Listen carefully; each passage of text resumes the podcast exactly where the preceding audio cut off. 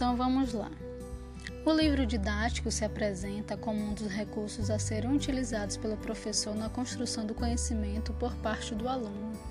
Ciente de que em muitos espaços escolares este é uniformizado diretamente ao educando, o professor recorre muitas vezes a outros recursos para ofertar ao aluno a possibilidade de construir um conhecimento mais significativo. Independente desta questão, e para mantermos o foco, vamos diretamente à proposição para esse texto, identificar elementos que compõem uma obra didática importante para buscar informações e fundamentar uma pesquisa. Então, para procedermos à análise do livro didático, dando ênfase aos elementos que o compõem, selecionamos um livro do componente curricular de História das séries finais do ensino fundamental, intitulado Projeto Araribá História, destinado ao sexto ano. Trata-se de uma obra coletiva que foi concebida, desenvolvida e produzida pela editora moderna, responsável Maria Raquel Apolinário, sendo esta a quarta edição, publicada no ano de 2014. A priori, estas informações são significativas, pois nos revelam alguns aspectos exclusivos da obra. Esta obra do projeto Araribá de História faz parte do projeto Araribá, que inclui outros recursos componentes curriculares: português, matemática, ciências e geografia. Por ser uma obra coletiva, contou no seu processo de elaboração com a colaboração de profissionais com titulação variada, de licenciados e bacharéis a doutores, todos ligados diretamente à história. A editora a qual está ligada a obra é uma das mais atuantes no mercado editorial, constando entre as que atendem de forma significativa ao Programa Nacional do Livro Didático, o PNLD.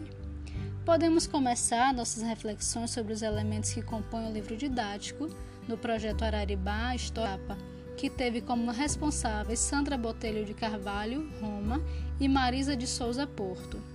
A capa, além de trazer informações básicas sobre a obra, título, componente curricular, série, organizador e editora, apresenta uma foto de peças de cerâmica descobertas no oásis de Darklen, no Egito, com idade estimada entre 5 mil e 6 mil anos, cuja fonte foi Kenneth Garrett National Geographic.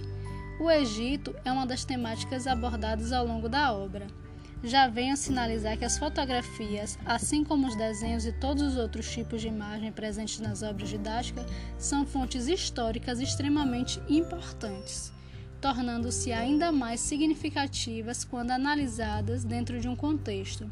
Na apresentação do livro, levanta-se um questionamento: por que tenho de estudar história? Por meio deste, busca-se ressaltar a importância do estudo da história para compreender principalmente o contexto atual, tendo um olhar que não seja de passividade, desrespeito ou indiferença, destacando ser fundamental que o estudo de história contribua para formar um ser humano crítico, atuante, solidário e cooperativo, disposto a fazer a sua parte para construir um mundo melhor. Tendo em vista esta perspectiva, partimos para a análise de elementos outros que dão forma ao livro aqui analisado. A própria obra traz uma noção geral das possibilidades de construção de conhecimento a partir do que ela propõe na parte que intitula de Conheça o seu livro.